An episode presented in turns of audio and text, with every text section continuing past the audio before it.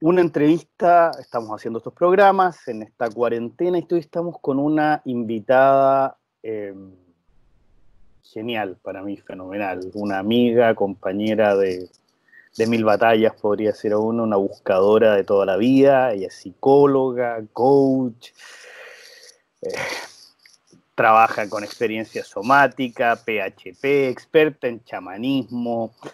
Eh, no sé, creo que eh, está ahora, si no mal no, no recuerdo, en algún doctorado. Mariam Dávila Coyola, una de las personas que más conoce, a mi juicio, sobre chamanismo en el mundo y sobre muchas otras cosas. Pero hoy tenemos el privilegio de tenerla acá, tenemos el privilegio que nos haya dado este espacio para conversar. Y bueno, bienvenida, querida Mariam. Bienvenida y vamos a hablar hoy de, habíamos, de chamanismo, esa hoy tan de moda, por decirlo de alguna manera, búsqueda o medicina o ahí veremos. Bueno, gracias por tan linda presentación. Yo hoy día estoy agradecida de poder como contar con buenos amigos. y como tú, Cristian. Eh, sí, es verdad, hemos pasado por tantas cosas juntos. Muchísimas. Una y otra. Y todavía nos reímos de nosotros mismos y de, y de los chascarros, no sé cómo se dirá. Em, quizás esta cuarentena, estos 40 días, no, no, la gente dice dos semanas, cuarentena, 14, yo diría que son 40, 40 días, eh, más o menos que llevo encerrada así feliz, en este encierro feliz. Eh, te permiten como empezar a observar qué es lo que necesitas y qué es lo que no necesitas para la vida.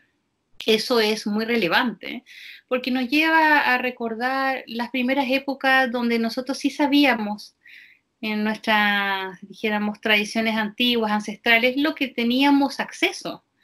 Esto es un reseteo muy interesante y me, y me lleva a los inicios de la práctica chamánica hace unos 80.000 años, ¿no?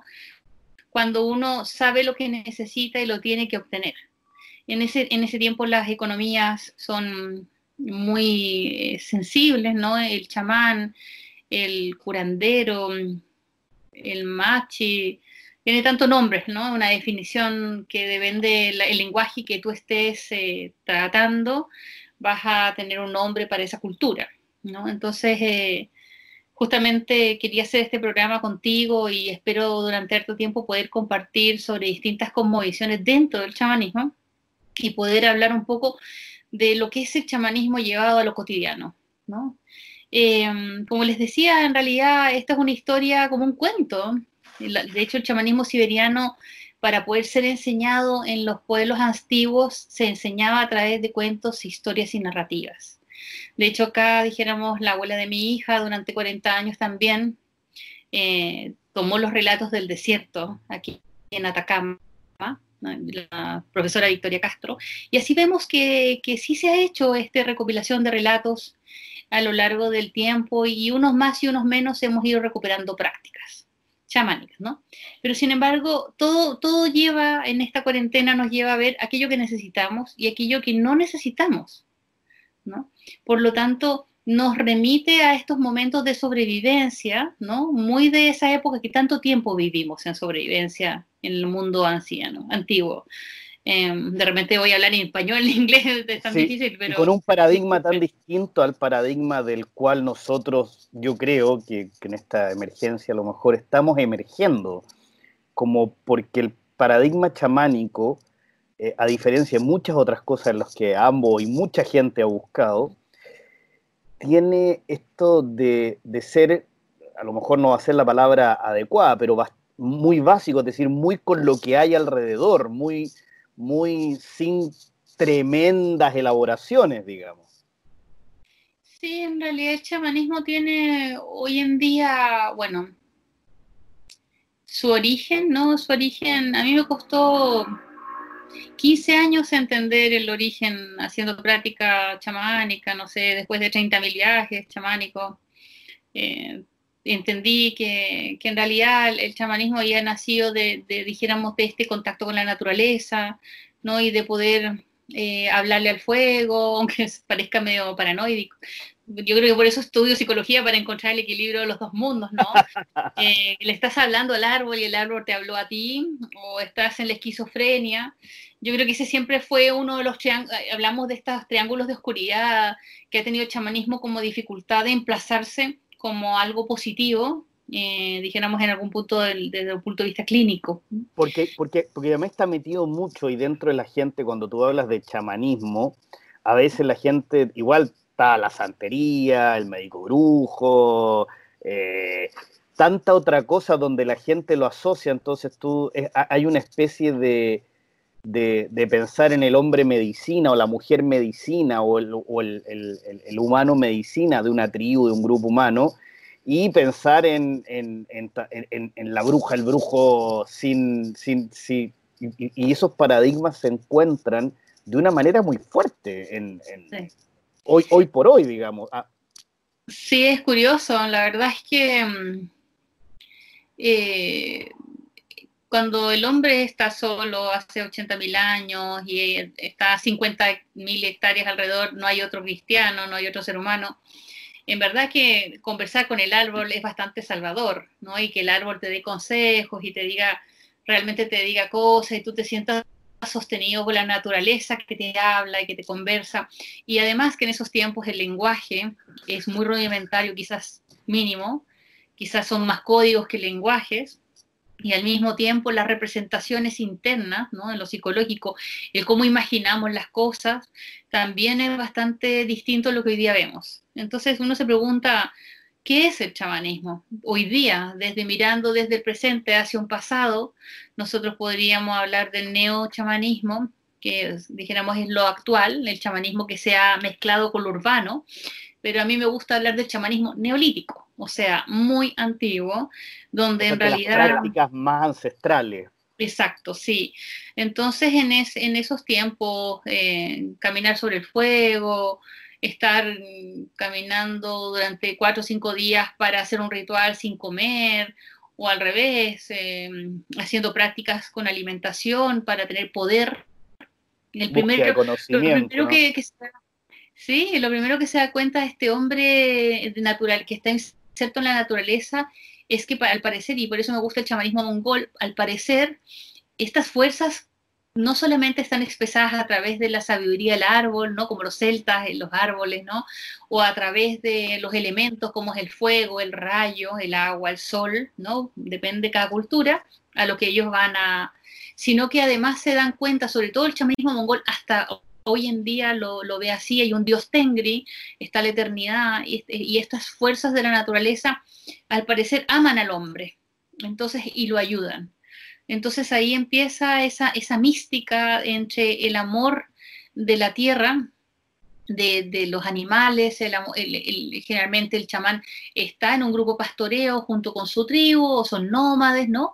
Entonces ellos saben, dependen de los animales, y esto, esto, esto, es, esto, esto es algo que, porque cuando yo te escucho digo, claro, hay una cultura eh, ancestral, chamánica, ¿no es cierto? Eh, donde, donde el chama, o sea, una, una, cultura ancestral donde el chamanismo tiene un rol muy importante y, y, hablamos mucho de la naturaleza. Y quizás yo querría llevar a la gente para colocar que en realidad el paradigma es que nosotros somos parte de la naturaleza, cosa que se nos suele olvidar bastante en Occidente, en Occidente, perdón, y parecemos ser o creer que somos en realidad dueños de la naturaleza.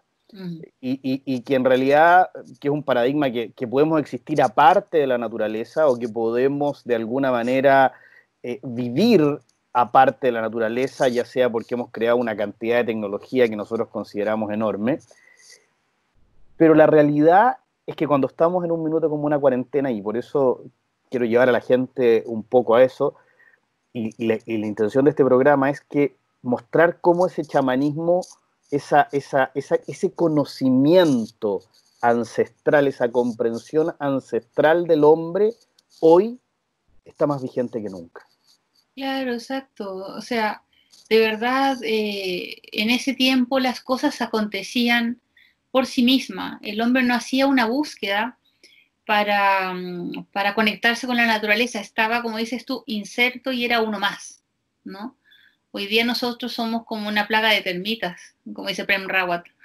Las termitas están descansando, estamos en cuarentena. Somos esta plaga de termitas, ¿cachai? Y, y, pasamos por sobre los ecosistemas y no nos damos cuenta que sí tiene rebote. Entonces, hoy día algunas cosas sí nos estamos dando cuenta que, que, sí generamos una tremenda repercusión sobre los otros sistemas, ¿no? Y que al final eso vuelve en contra tuya. Entonces, también uno sabe que hay eh, muchas capas de organización de los procesos. Yo soy ingeniero también y uno lo primero que estudia un año entero teoría de sistemas. Y aquí nosotros vemos los sistemas y los subsistemas. Entonces, lo, primero que yo quisiera... Para, ti, para ti, entendemos nosotros, eh, tú ves que la humanidad está entendiendo el sistema en que vive, que, este planeta que uno le dirá Tierra, Gaia, tercer planeta. ¿tú sientes que la humanidad tiene esa comprensión? Em, yo creo que justamente este programa tiene que ver con eso, porque primero es justamente, primero estás inserto en la naturaleza, eso es el chamanismo, eres parte de la, de la, de la naturaleza. Em, la naturaleza eh, tiene riquezas que el ser humano explota, ¿no?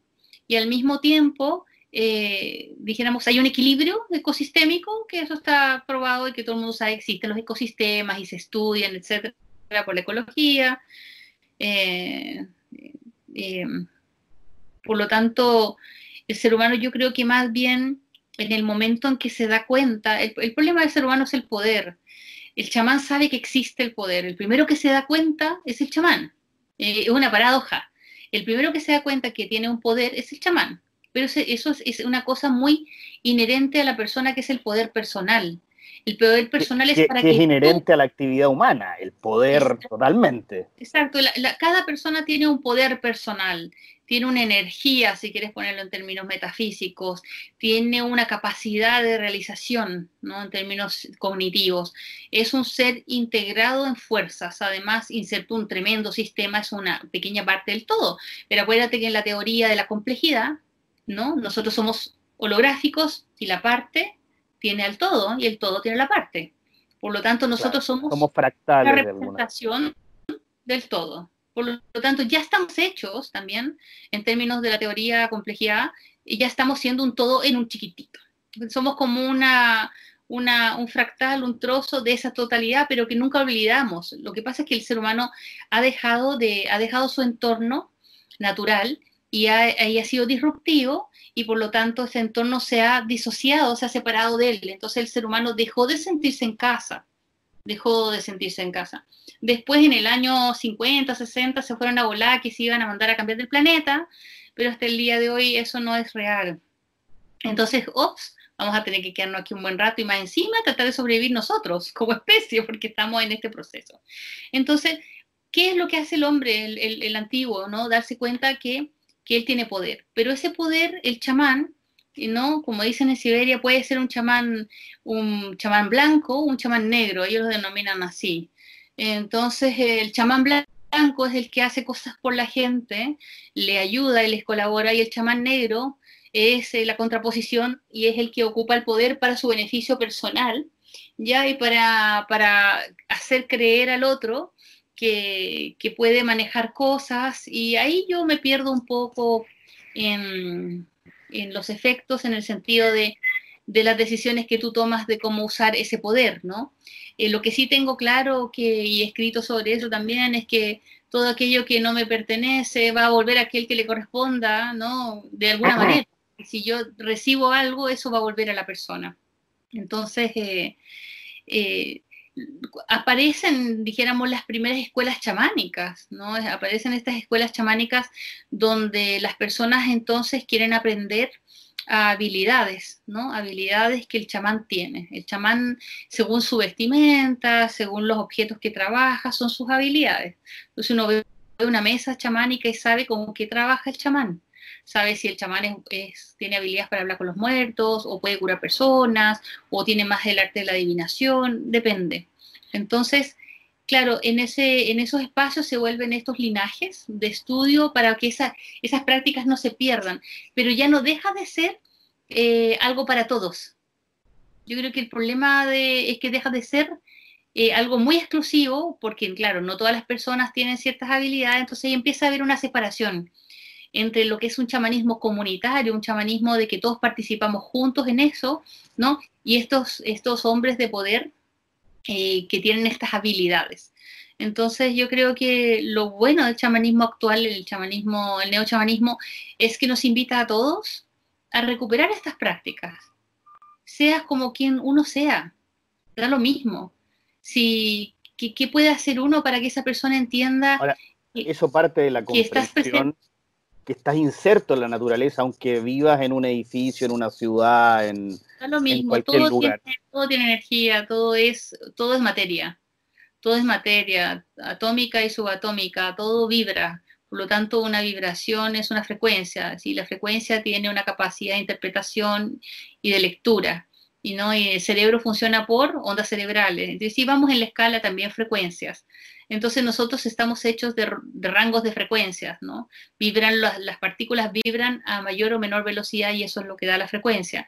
Por lo tanto, uno puede adquirir frecuencias y lo hace durante todo el día y además está inserto en la frecuencia electromagnética de los polos magnéticos de la Tierra. O sea, además, imagínate toda esta polémica del 5G, que ha aparecido ahora sobre el efecto de la 5G sobre las personas, la electricidad, etcétera, bla, bla. Entonces nosotros somos también, estamos separados por ondas, ¿no? Estamos integrados en ondas. Pero no me quiero, o sea, me quiero quedar con que hoy en día nosotros sí podemos tomar ese mismo conocimiento que tú decías de hace 80.000 años, hoy día puede estar aquí vigente, presente en tu vida. No necesitas ni vestirte de blanco, ni ponerte turbantes, ni, ni, caminar a pata pelada, ni comer solo sandía, no sé, eh, sacando todo lo que es como eh, lo atávico, sacando todo lo que es como la performance, como si te quedas con lo esencial del chamanismo, que es que en verdad Em, tú eres parte de todo y el todo es parte tuyo. Y tú te vas a sentir, em, sobre todo yo creo que no, conozco a nadie que la belleza de la naturaleza no lo haya cautivado. Y que no lo sobrecoja.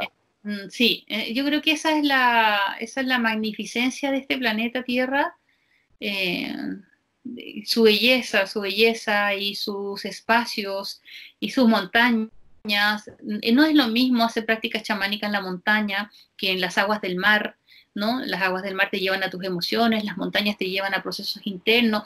No es lo mismo hacer prácticas chamánicas en el desierto, no es lo mismo, eh, dijéramos, en un glaciar. Cada, cada lugar tiene sus procesos energéticos y, la naturaleza cura, ¿no? Sana, sana, sana de por sí.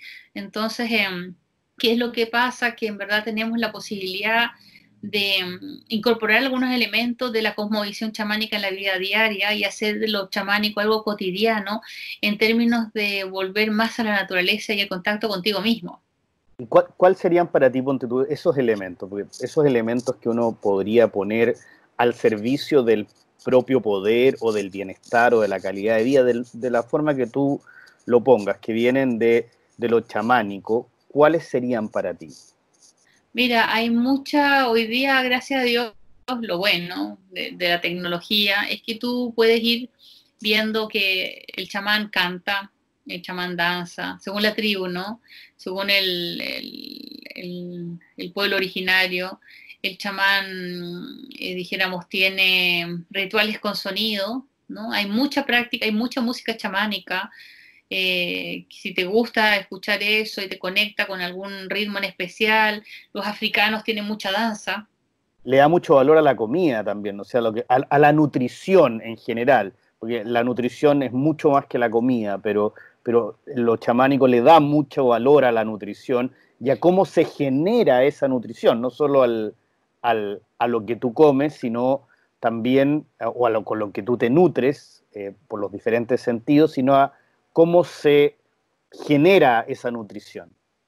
Claro, o sea, generalmente las personas que trabajan hoy día, tú puedes tener tu huertita en tu casa, hasta en los envases de Tetra Pak uno puede hacer plantaciones de semillitas, pues ahora todo el mundo está inventándose estos balconcitos que con plantas. yo creo que a donde se ve la conexión con la naturaleza, las personas es la, ornamentación, las plantas, em, en la cocina, en, tener estos pequeños semilleros con en los brotecitos, en, tener en una en un em, no sé cómo se dice, en donde pones las plantas en un macetero, eh, una albahaca, o sea, las personas em, han, empezado de nuevo, ¿no? A, esta cosa de tener un poco de cosas ricas en ese sentido, al olor que tienen las cosas, a unirse con la belleza de las flores. Eh, hay algo ahí, por eso es que la primavera es tan eh, tremendo, ese estallido de belleza. Entonces, yo creo que todo lo que te acerque a la belleza desde lo natural,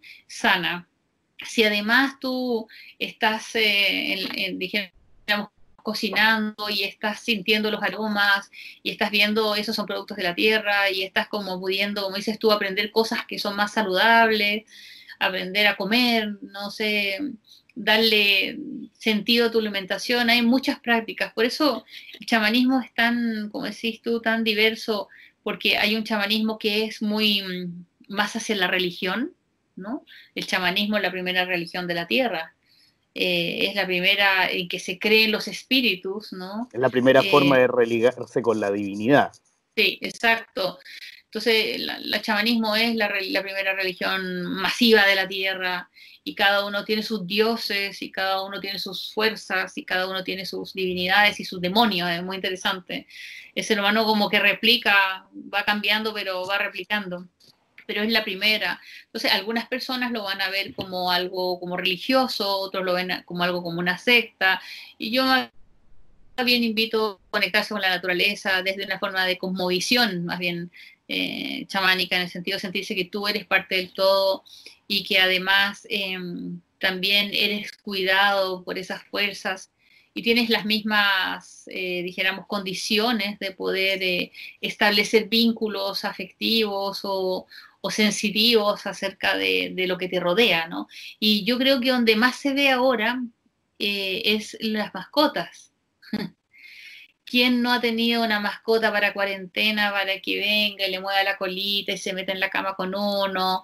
Y, uno se quiere morir y el perro quiere salir aunque tú te estés muriendo y el perro quiere que le des comida aunque tú te estés tirando por la ventana aburrido.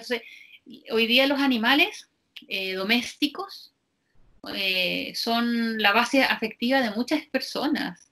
¿Por qué? Porque está ahí la naturaleza del vínculo entre el animal eh, eh, y tú, que también tienes, eres animal, también tienes muchas cosas todavía genéticamente establecidas como animal. Entonces, claro, las personas ahora están los estos animalistas. Yo quiero creer que el animalismo, poniéndolo en términos como específicos, es una vuelta a lo chamánico es simplemente volver a estar conectado con la naturaleza, que es lo chamánico, y a defender eso. Entonces yo creo que sí, contestando largamente después a tus preguntas de este vuelta caracol, sí, yo creo que la gente está entendiendo, está entendiendo que, mm, los animales aportan, de que en realidad eh, mejor la bicicleta, que en realidad eh, mejor, no sé, la comida más sana, yo creo que sí quizás nadie le ha, lo ha contextualizado como lo hago yo hoy, que te digo, oye, para mí el animalismo es parte de lo chamánico, es darle valor a la naturaleza, a la vida humana y a la vida, el vínculo entre el animal y la persona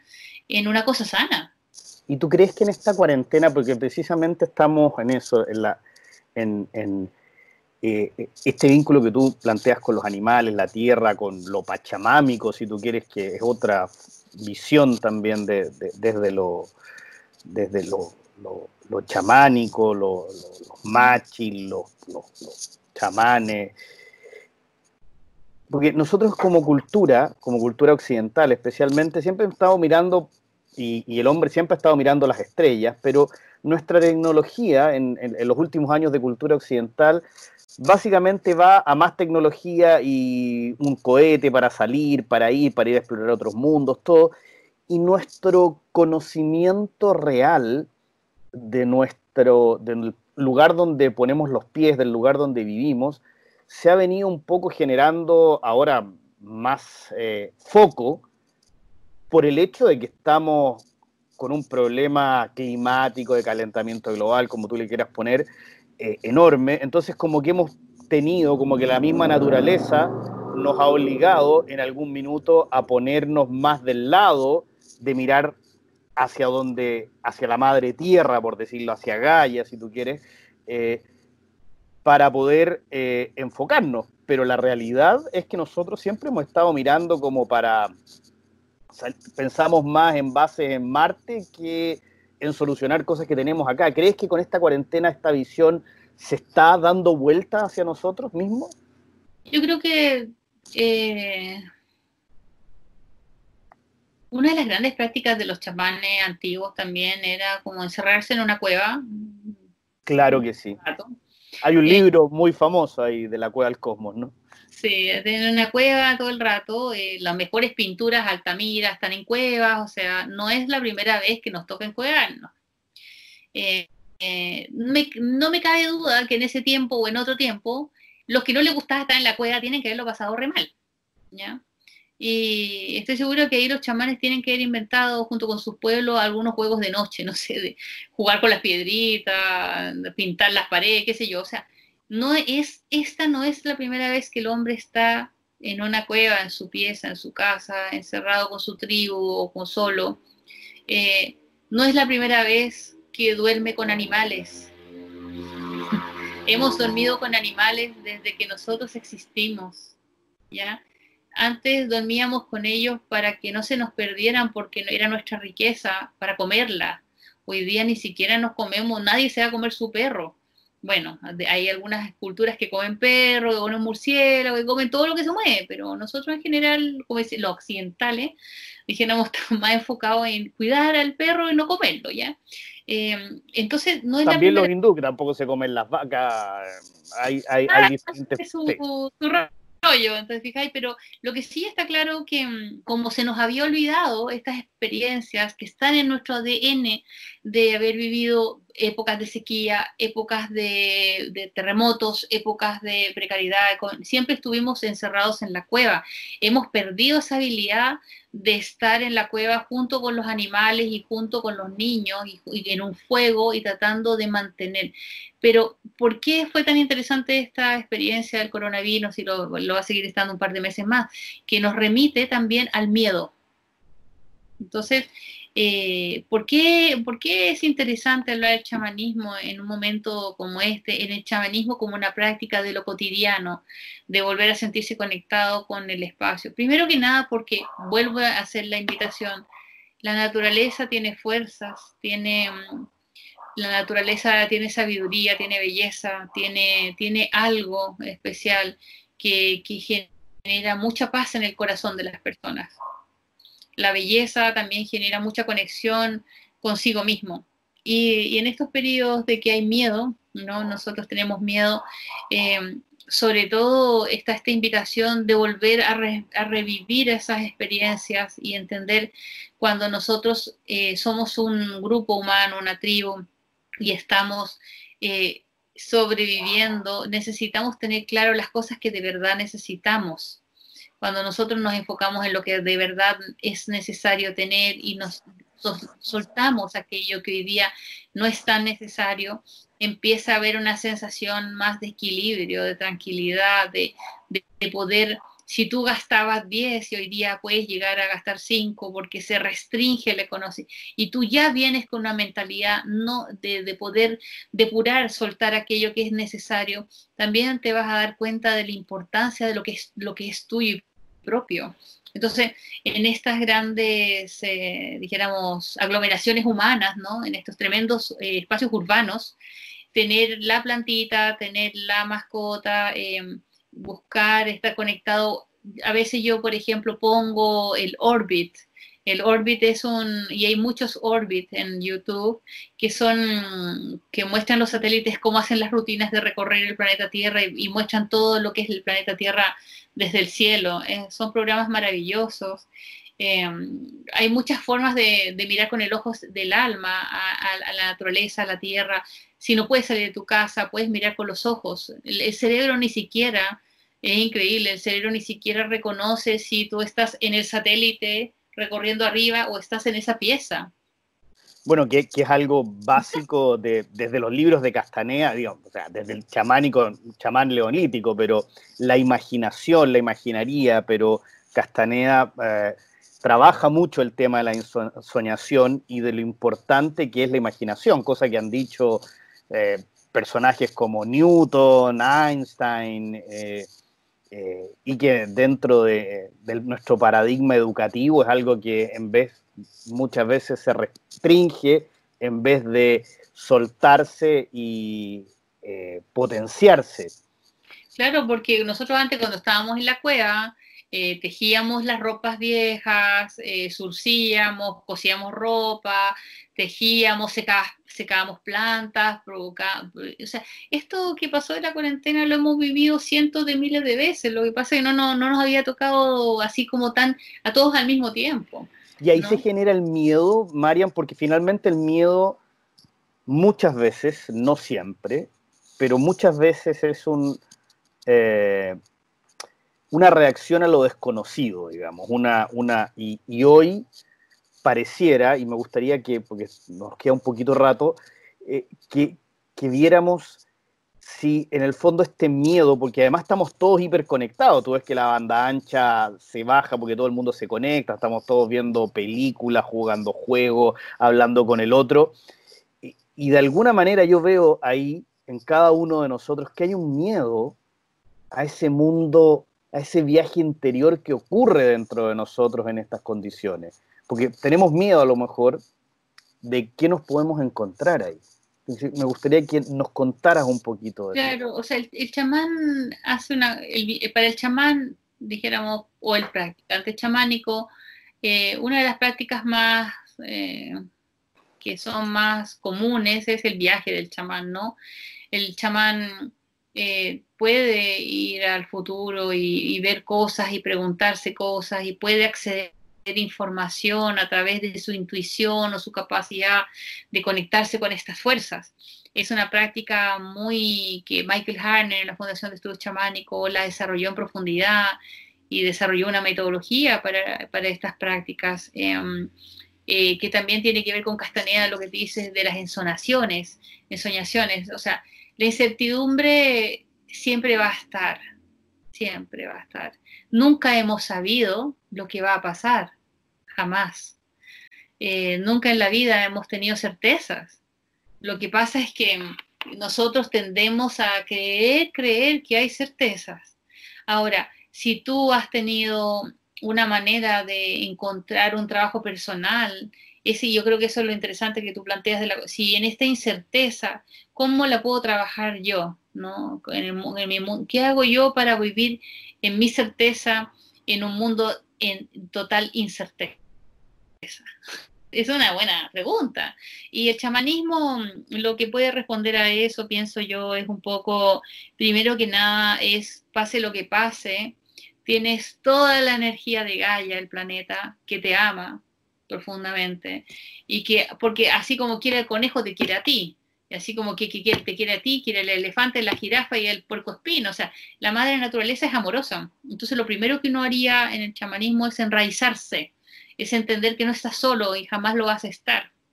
La madre naturaleza es tan amorosa que te prestó un traje que se llama cuerpo, que es 100% animal. El cuerpo es animal, no es humano. Hace, contiene a esta energía a la que hemos denominado el humano. Pero el traje es, es un animal, el traje, el cuerpo es un animal, ¿no? Es una conciencia totalmente. Y, y, dijéramos, el chamán eh, puede hacer eh, conexión con el futuro, con el pasado, eh, consigo mismo. Entonces, la primera práctica chamánica es atender a ti mismo. Entonces, yo creo que sí se, dentro de las cosas que se han olvidado de que el chamanismo puede ser un aporte, es aprender a conectarse contigo mismo, aprender a enrezarse, aprender a comprender las señales, como tanto los chamanes eh, trabajan con todas las coincidencias, las sincronidades, sincronicidades, las señales, ¿no?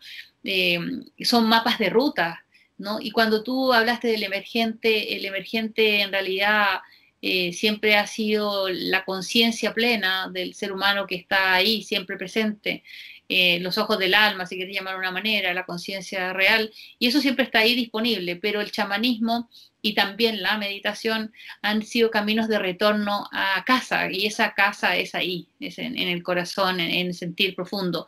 Y en verdad la práctica chamánica es práctica chamánica. Y si uno quiere aprender a hacer viajes, puede aprender. Si uno quiere aprender prácticas y técnicas para enraizarse, pero sí, es muy importante enraizarse, sentirse conectado con la tierra, eh, ser parte del todo, todo lo que la cosmovisión chamánica em, te lleva. Y así y millones de prácticas que hemos tenido estos 80.000 años, que algunas se han rescatado y que hoy en día en realidad eh, tienen que ver como la decisión personal de cómo pasarlo mejor también, porque siempre va a ser incierto, nunca, nunca ha sido cierto. ¿no? Y además yo entiendo a las personas. nuestra ilusión eh, ha sido una ilusión.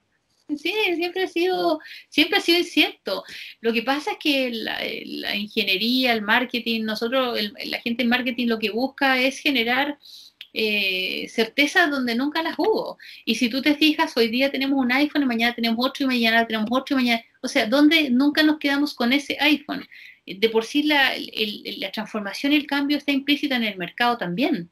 Entonces, siempre vamos a ver, eh, pero si nosotros tenemos conexión con la naturaleza y con nosotros mismos, que también lo afecta, que es la base del chamanismo, porque para tener práctica chamánica tienes que saber leerte a ti mismo para poder interpretar también otras cosas. Es todo un proceso. Entonces, en la medida en que tú estás más sintonizado contigo mismo y con la naturaleza, tú vas a saber de las 100 millones de cosas que tú necesitas, las que son necesarias para ti. Es la intuición, esa sensitividad de aquello que es bueno para ti, lo que te hace, te hace bien.